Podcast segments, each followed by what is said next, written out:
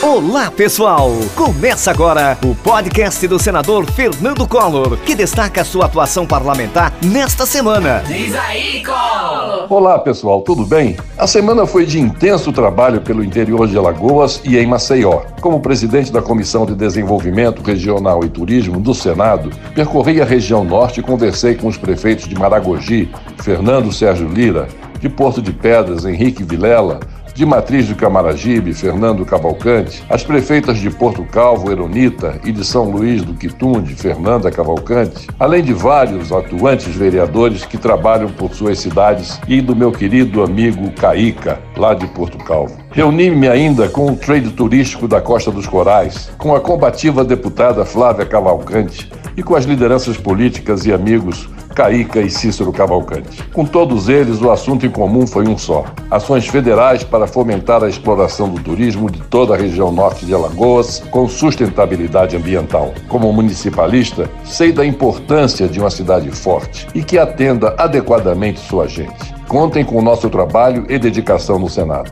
A semana também foi marcada por duas importantes agendas. A convite do presidente Marcelo Vitor, fui à Assembleia Legislativa e coloquei-me à disposição dos deputados estaduais como uma ponte em busca das parcerias de investimentos federais que são necessários para o desenvolvimento de Alagoas. Agradeço mais uma vez a calorosa recepção de todos os parlamentares e servidores. Tive também uma proveitosa reunião com representantes do setor de turismo de Alagoas. Recebi deles demandas fundamentais para permitir que o setor, que tanto sofreu na primeira onda da pandemia e que continua sofrendo, siga gerando empregos e prestando um serviço de excelência aos turistas que vêm se encantar com nossas belezas naturais. Vamos agir no Senado para modernizar o marco legal do segundo setor que mais gera emprego e renda em nosso Estado. A agenda política também continuou. Mantive uma proveitosa reunião com os secretários de governo de Maceió, Francisco Sales, de Infraestrutura,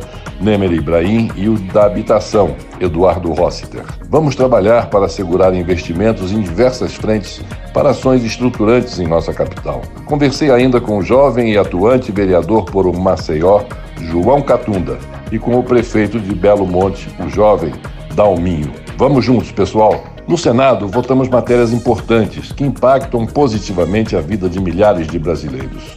Aprovamos iniciativas que aumentam a oferta de UTIs para a Covid em todo o Brasil e que combatem a discriminação salarial contra as mulheres, além de prorrogar até o final de 2022 o auxílio ao setor cultural, criado com a Lei Aldir Blanc. Com o meu voto sim, o Senado também aprovou a PEC que consagra o acesso à água potável como direito fundamental no artigo 5 da Constituição. E aprovamos a criação de programa emergencial de retomada do setor de eventos, com isenção fiscal e parcelamento de tributos para compensar prejuízos da pandemia. Confira nas minhas redes sociais todos os votos desta semana e deixe lá o seu comentário. No TBT, relembrei o histórico comício de encerramento da campanha presidencial em 1989 que realizei no Conjunto Virgem dos Pobres em Maceió.